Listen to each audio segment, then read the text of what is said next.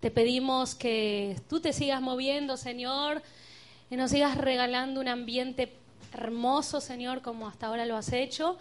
Y habla nuestras vidas, Señor. Queremos oír el mensaje de tu palabra y nuestros corazones están bien dispuestos, Señor, a oírte. Nuestros oídos están bien abiertos para poder escucharte, Señor, en esta mañana. Así que oramos, Padre, para que tu voz nos hable. Y gracias por, por amarnos tanto, Señor, y por ese sacrificio tan grande en la cruz. Siempre estaremos agradecidos.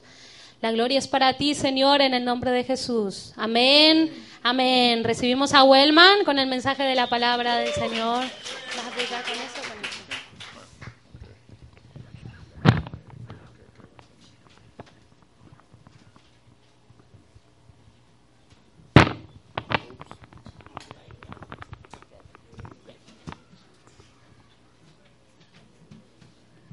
Buenos días, mis hermanos.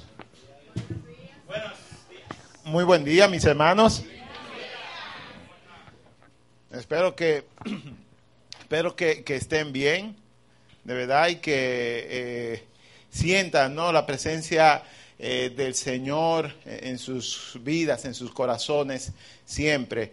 Eh, durante esta semana leía, ¿verdad?, en mi tiempo devocional, eh, el Salmo 23 y los últimos versículos me llamaron la atención. Es un salmo, ¿verdad?, que todos conocemos prácticamente eh, de memoria. Pero recuerdo, ¿no?, que ya en los últimos versos, y eso me impactó mucho, decía que el amor del Señor y su bondad estarán conmigo. Y una traducción dice, me perseguirá cada día de mi vida. Y me pongo a pensar, ¿qué clase de amor es este?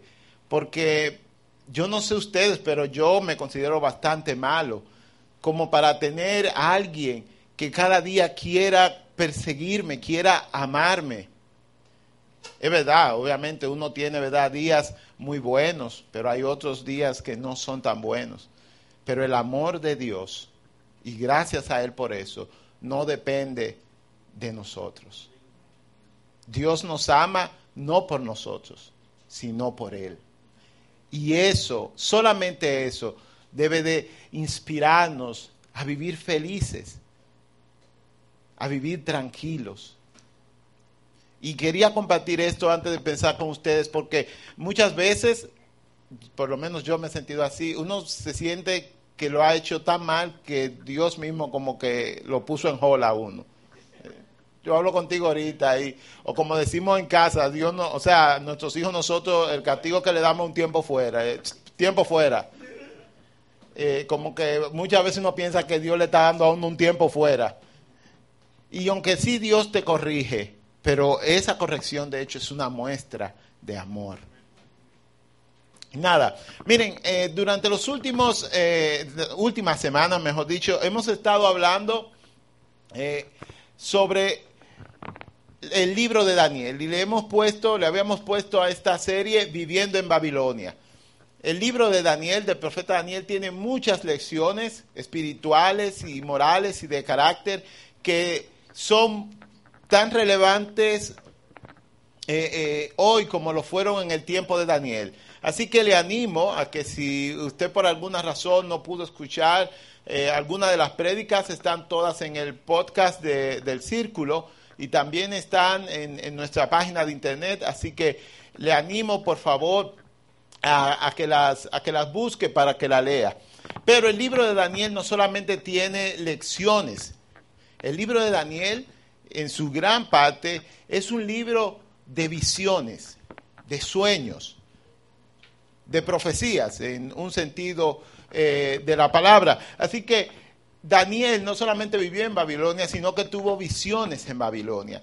Y hoy nosotros queremos iniciar una nueva serie, la cual hemos titulado Pies de Barro, donde estaremos hablando de las visiones proféticas que no solamente tuvo Daniel, porque para de entrada la de hoy la tuvo eh, el rey Nabucodonosor, pero Hoy estaremos hablando y en las siguientes semanas también acerca de estas eh, visiones y la relevancia que tienen para nosotros hoy en día como verdad cristianos del siglo XXI. Eh, y estaremos eh, hablando hoy en el capítulo 2 del libro de Daniel.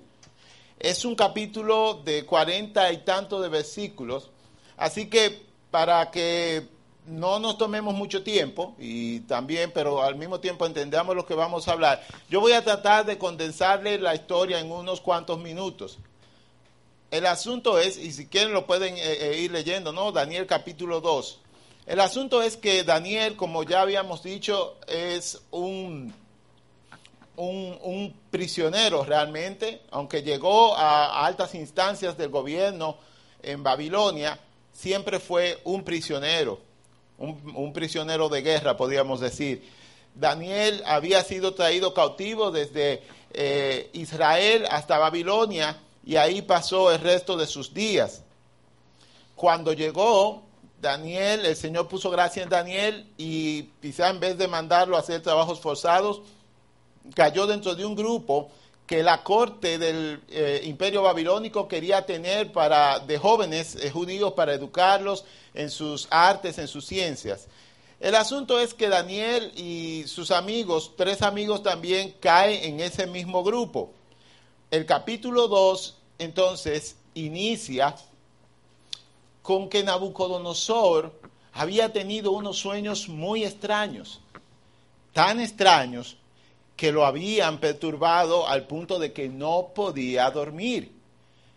Y esa noche, Nabucodonosor, rey al fin, no, no le importó mucho que fueran quizás las 3 de la mañana, mandó a llamar a todos sus sabios y a toda la gente, ¿verdad? Eh, adivinadores, astrólogos y todas las cuestiones que se tenían como ciencia en ese tiempo. Y los hizo venir delante de él.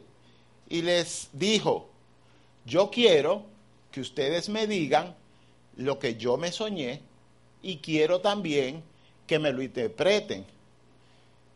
Y los magos se quedaron como que, eh, ¿cómo así? Bueno, mira, dinos lo que te soñaste y te lo vamos a interpretar. Nabucodonosor parece que ya se sabía el juego porque eh, cada vez que tú le dices, mira, es como por ejemplo aquí, ya nosotros también eh, tenemos algunas técnicas de identificación de sueños. Por ejemplo, tú te sueñas con ella y tú vas y le dices, dame tu cédula para jugar un número o algo así por el estilo. Los que son un poco más viejos aquí o se criaron con abuelo y cosas, exacto, conocen ese tipo de cosas. Ustedes que han sido santos toda la vida quizás no lo sepan, pero... Pero el asunto es que cuando tú estés aquí, por lo menos, ¿verdad? Específicamente en el Cibao, en, en, la parte norte del país, cuando tú te sueñas con alguien, eso es que juega los números de la cédula de él porque te va a sacar el premio, mi hermano. Exacto. Eh, no, y que si se sacan algo, fui yo que le dije, así que... pero el asunto es que... Eh, eh, Nabucodonosor parece que ya estaba cansado del jueguito ese de que yo te digo y, entonces tú me, me, inventas cualquier disparate. Y dijo, no, no, no, no, no. Díganme lo que yo me soñé para saber que de verdad ustedes pueden interpretarlo. Los magos obviamente no podían adivinar que se había soñado Nabucodonosor. Bueno, Nabucodonosor era una persona como de poca paciencia y le dijo, miren, si ustedes no me dicen esta noche yo los voy a desmembrar a cada uno. Y después de eso voy a agarrar sus casas y la voy a demoler al punto de que no quede piedra sobre piedra. Con su familia adentro, claro está. Entonces, eso le, eso le pone un poco de presión a los magos. Eh, los magos no saben qué hacer. La paciencia de Nabucodonosor, poca, por cierto, se acaba de agotar y dice, mátenlos a todos en todos, en ese grupo estaba incluido Daniel, el profeta. Así que eh, un siervo del rey, obediente al fin, va a la casa donde está Daniel, me imagino que con la espada desenvainada, listo, ¿verdad?, para degollar una cuanta cabeza, y le toca la puerta y dice, eh, Daniel, no es nada personal, pero te tengo que quitar la cabeza, porque el rey me mandó. Y Daniel dice, no, oye, pero espérate, dame un chimá de, información. No, que el rey esto, que lo otro. No, pero espérate, déjame ir. Daniel fue donde el rey, le imploró un poco más de tiempo y el rey, parece que ya se le había bajado un poco el pique, le dice, está bien Daniel, te voy a dar tu, par de horas más para que me diga lo que me soñé y lo que significa. Bueno, pues Daniel eh, agarra, va donde sus amigos y todos los detalles, nombres y cosas lo pueden ver en el capítulo 2, solamente estoy tratando de establecer un poco de, de background de la historia. El asunto es que Daniel va donde sus amigos y les cuenta lo que está pasando. Y le dice, vamos a orar y vamos a pedirle al Dios de los cielos, que todo lo puede, que nos revele lo que el rey soñó y su interpretación. Pues se ponen a orar y el Señor a Daniel en una visión le revela no solo el sueño, sino también la interpretación del sueño. Entonces, Daniel vuelve donde eh, y le dice, ya tengo la respuesta, sé lo que soñaste y también tengo la interpretación del sueño. Y algo que me impactó de Daniel y, no quise, aunque vamos a hablar de profecía, pero no quise eh, eh, dejar de verlo, es que Daniel en ningún momento se toma la gloria para sí, sino que, y lo podemos ver en los versículos 26 y 28, entonces el rey le preguntó a Daniel, que también lo llamaban Belsasar, ese era su nombre babilónico, ¿es cierto que puedes decirme lo que soñé y lo que mi sueño significa? Y Daniel le contestó, no hay sabios, brujos, magos ni adivinos que puedan dar a conocer el secreto del rey, pero hay un Dios en el cielo quien revela secretos y le ha dado a conocer al rey Nabucodonosor lo que ocurrirá en el futuro. Ahora le diré lo que soñó y las visiones que vio mientras estaba acostado en su cama. Daniel le da la gloria a Dios. Reafirma, ¿verdad?, lo que habían dicho los otros eh, eh, eh, sabios y brujos y todos, que nadie puede revelar un sueño. Y es verdad, nadie puede. Solamente Dios. Y Daniel entonces le comienza a contar al rey su sueño. Y eso yo quisiera que lo leyéramos aquí. Y es Daniel capítulo 2 del versículo 31 al 35. Dice, en su visión su majestad vio frente a sí una enorme estatua resplandeciente de un hombre. Daba terror verla.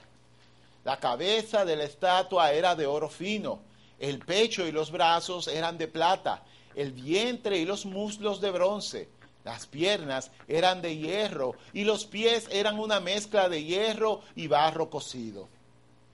Mientras usted observaba, sigue Daniel contándole al rey, una roca de una montaña fue cortada, pero no por manos humanas. La roca golpeó los pies de hierro y barro y los hizo pedazos. La estatua quedó reducida a pequeños trozos de hierro, barro, bronce, plata y oro. Luego el viento se los llevó sin dejar rastro alguno, como la paja cuando se trilla el grano. Sin embargo, la roca que derrumbó la estatua se convirtió en una gran montaña que cubrió toda la tierra. Miren, el sueño que Daniel, que tuvo Nabucodonosor fue impresionante. Dice Daniel que daba terror verla. Tenía, ¿verdad?, la cabeza de oro, los brazos y el pecho de plata. Aquí el área del torso era de bronce y las dos piernas de hierro. Los pies una combinación, como dice Daniel, de hierro y barro. Y de pronto vino una roca que le dio justo en los pies y destruyó toda la estatua. ¿Verdad que una imagen vale más que mil palabras, no? eh, mucho más, ¿verdad? Uno como que lo lee como que, ah, pero después cuando uno encuentra esos videitos en YouTube que...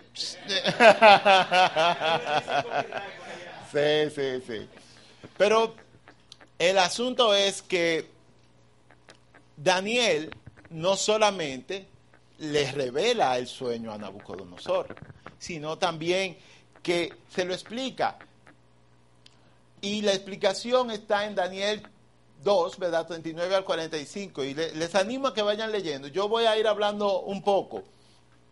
Miren, la primera imagen, ¿verdad? Que ve eh, Nabucodonosor, la primera parte, ¿no? De, de, la estatua es una cabeza de, de oro. La segunda es el pecho, ¿verdad? Y, y los brazos de plata. El torso, como ya dijimos, es, un, es bronce. Daniel le va diciendo, y déjame devolviéndome, que todas estas partes y metales del cuerpo lo que representan son reinos, imperios a lo largo de la historia. La cabeza de oro, le dice Daniel, es el reino de Babilonia, el imperio de Babilonia. Después dice, después de ti va a venir otro imperio, un poco menor, pero también fuerte, y está representado por los brazos, ¿verdad? Y el pecho, que son de plata. Después de ese imperio vendrá otro imperio, que está representado por esa parte eh, eh, del torso, que es de bronce.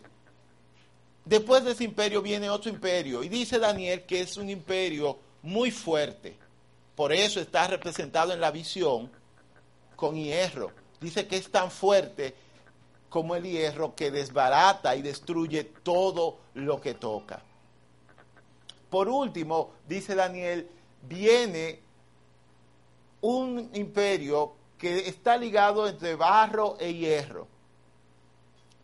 Dice, Daniel, si van leyendo, que eso implica que no se puede como cohesionar bien, no es un imperio eh, homogéneo, podríamos decir, sino que son muchas uniones, pero las uniones nunca se llegan a concretar bien, igual como el barro, por más que tú trates de juntarlo con el metal, con el hierro, nunca puede juntarse. Después de eso, dice Daniel, y lo vimos eh, eh, en el video, viene una roca y esa roca destruye toda la, estatua. Esa roca es el reino que el Señor va a implantar al final de todos los imperios eh, terrenales, le dice Daniel a Nabucodonosor. Ahora, ¿quién es quién? Porque Daniel, si me han ido acompañando en la lectura eh, bíblica, solamente identifica a dos de los personajes. Identifica a la cabeza de oro, que es Nabucodonosor. Le dice, oh rey Nabucodonosor, tú eres la cabeza de oro. Dios te ha dado poder tan grande, dice Daniel, que tú reinas inclusive sobre las aves y los animales. Pero después, Daniel no identifica a a ninguno de los otros elementos o partes del cuerpo, sino solamente a la roca que destruye a la estatua, que es el reino que el Señor va a establecer al final de los días. Como siempre, la profecía bíblica, las visiones, ¿verdad?, que uno ve en la Biblia, están abiertas a la interpretación y hay que tener mm, sumo cuidado. Un montón de gente ha hecho el ridículo diciendo cosas que al final no son o que no se cumplen. Mucha gente inclusive se ha atrevido a decir, el Señor viene el 28 de octubre de tal año. Y ya creo que hacen como 10 años de esa predicción. Y todavía estamos aquí. Exactamente. Pero el asunto es que, aunque hay que tener cuidado, uno puede, con herramientas, ¿verdad?, de estudios, tratar de identificar en la historia quién es quién en esto. Y es importante hacerlo porque eso te da seguridad en que lo que la Biblia dice se cumple. Así que la mayoría de los eh, eruditos bíblicos piensan en lo siguiente. Ups, se me pasaron estas. Babilonia, como dice Daniel, es la cabeza, ¿verdad? Es de oro, eh, fue el primer gran imperio de la humanidad. Eh, como vimos eh, el otro día, el imperio babilónico, específicamente durante el tiempo de Nabucodonosor, se extendió por alrededor de tres continentes. el primer gran imperio de la historia. Los brazos y el pecho de plata, la mayoría opina que fue el imperio medo-persa.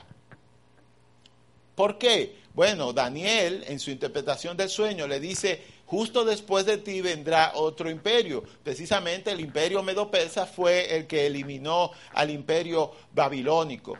Llama también la atención de que precisamente es, ¿verdad?, el pecho y los dos brazos que representan un imperio compuesto por dos pueblos.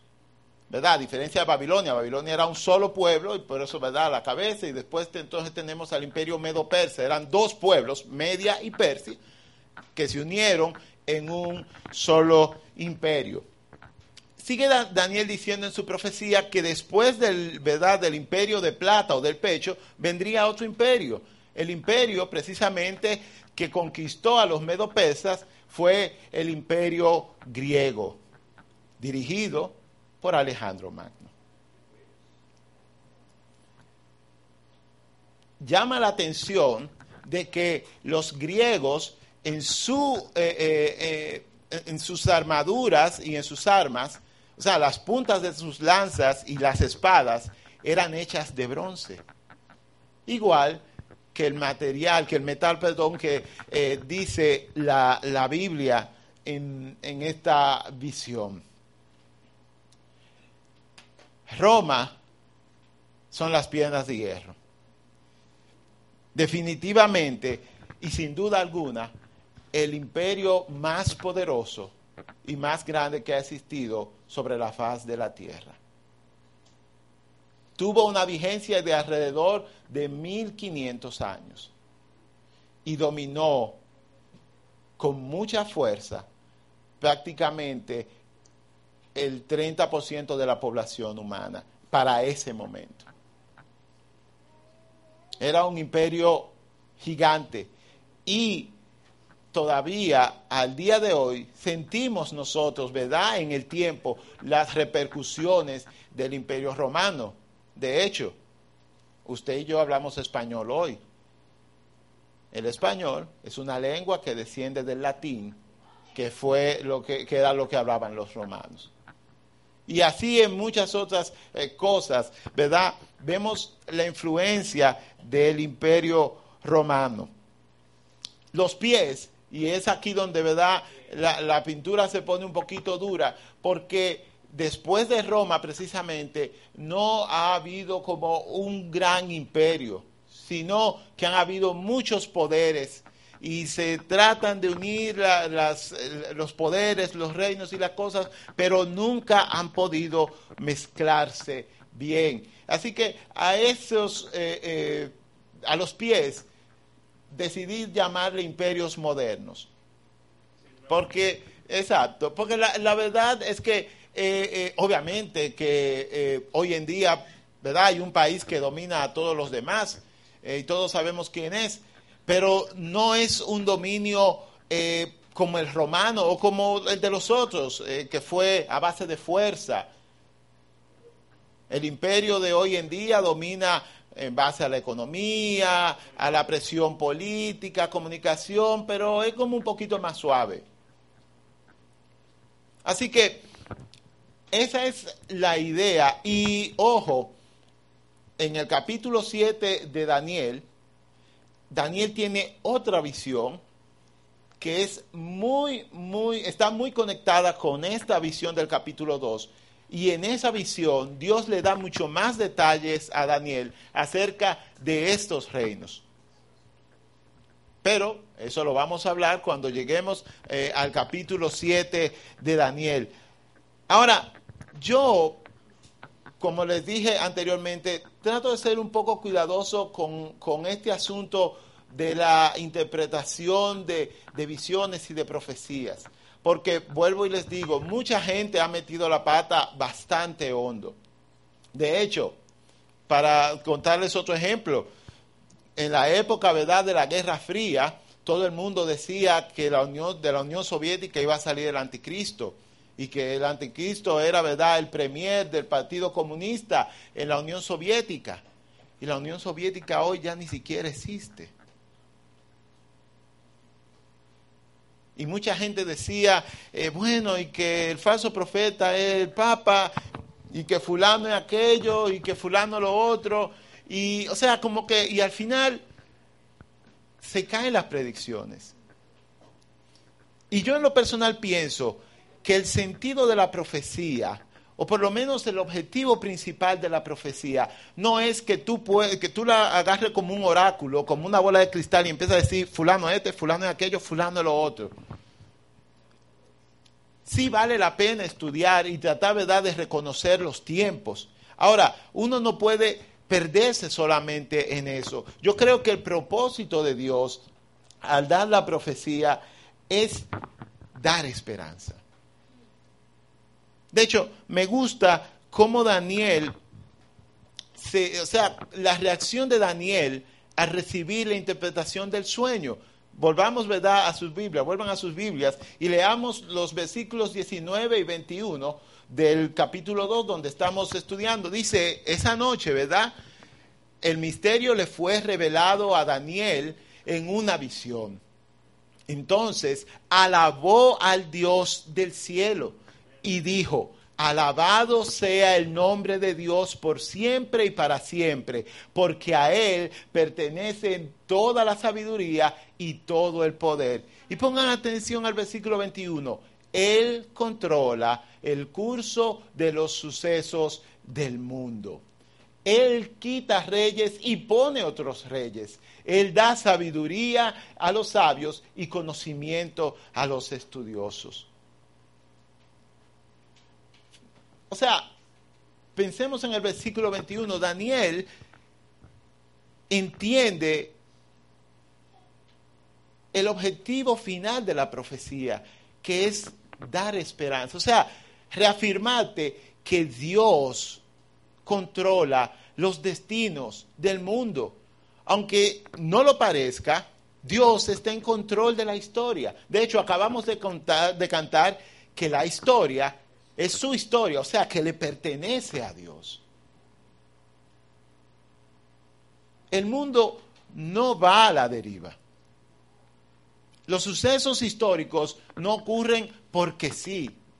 Dios permite que ocurran. Y no solamente que permite, que los tiene planificados, agendados, todos con un propósito.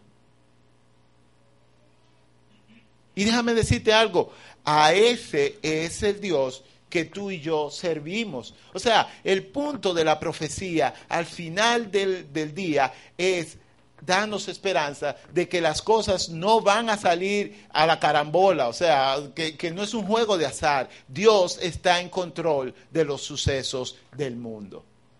El destino del mundo no lo tiene ni la ONU, no lo tiene el loco de Trump, no lo tienen los, presidentes del Medio Oriente, eh, ¿verdad? Que aquí hay alguna persona exacta. Pero, eh, o sea, el asunto es que el destino del mundo no está en manos de los hombres. El destino del mundo está en manos de Dios y eso debe llenarte de tranquilidad. Y eso debe llenarte, llenarnos a todos de seguridad, de que si Dios tiene un control macro, también lo tiene micro. Tu vida no está corriendo loca por ahí. Si tú se la has entregado al Señor, claro está.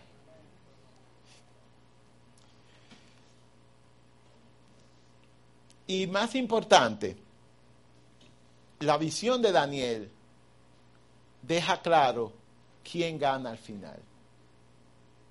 Los versículos 44 y la primera parte del versículo 45 dice, durante los gobiernos de esos reyes, el Dios del cielo establecerá un reino que jamás será destruido o conquistado. Aplastará por completo a esos reinos y permanecerá para siempre. Ese es el significado de la roca cortada de la montaña, aunque no por manos humanas, que hizo pedazo la estatua de hierro, bronce, plata y oro. Miren, la visión que tuvo Nabucodonosor y que interpretara Daniel claramente presenta eh, dos bandos en la historia. Uno es el de Dios, que al final gana y establece un reino que es eterno. Y el otro es el de los humanos rebeldes a Dios, que con sus esfuerzos inútiles tratan de establecer eh, eh, reinos, imperios, pero que al final se caen.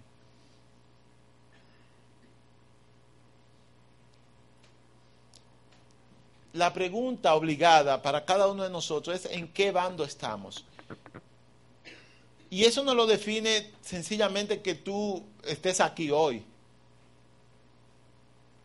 Es mucho más profundo que eso. Eso lo define cómo tú te manejas en tu vida. Porque déjame decirte, no solamente se trata de imperios políticos y militares, se tratan de sistemas, de sistemas de creencias, de formas de ver la vida, de formas de manejarnos, de formas de cómo nosotros manejamos nuestros recursos.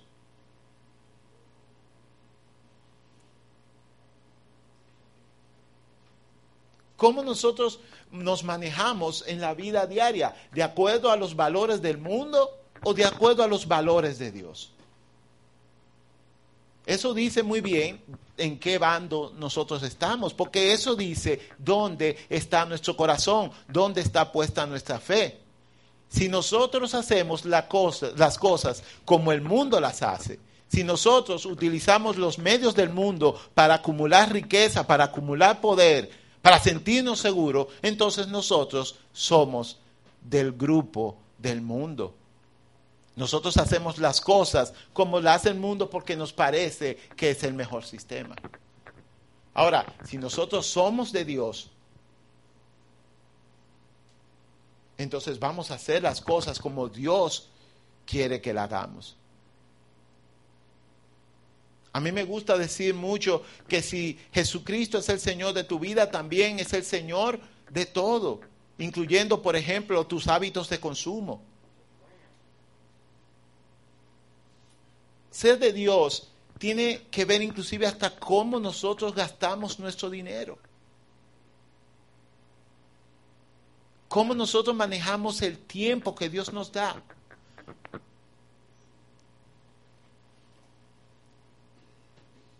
Por eso, mis hermanos, yo les invito a pensar en eso. Dios le da esta visión a Nabucodonosor y permite que Daniel le interprete para darnos un mensaje ¿verdad? a todos los humanos a lo largo del tiempo.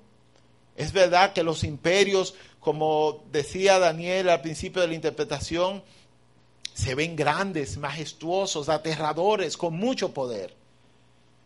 Y de verdad que tienen poder. Los sistemas del mundo, eh, eh, bueno, tú lo ves a cada rato, la gente eh, demostrando cuánto dinero tiene, cuán bien le ha ido. Tienen mucho poder, tanto poder como para engañar el alma de cada uno de nosotros. Ahora, Dios deja claro quién al final del tiempo es que gana. La pregunta es, ¿en qué bando vamos a estar nosotros? Primera de Juan 2, de 15 al 17, dice, no amen a este mundo ni las cosas que les ofrece, porque cuando aman al mundo no tienen el amor del Padre en ustedes, pues el mundo solo ofrece un intenso deseo por el placer físico, un deseo insaciable por todo lo que vemos y el orgullo de nuestros logros y posesiones. Nada de eso proviene del Padre, sino que viene del mundo. Y este mundo se acaba, junto con todo lo que la gente tanto desea. Pero el que hace lo que a Dios le agrada, vivirá para siempre. Yo te invito a que en esta mañana, al salir de aquí, te vayas esperanzado de que al final nosotros ganamos. No importa qué tan feo pueda verse hoy. De hecho, dicen por ahí que cuando más oscuro está es porque ya casi va a amanecer. Nosotros ganamos al final. ganamos si estamos del lado de Dios. Oremos. Señor, muchas gracias.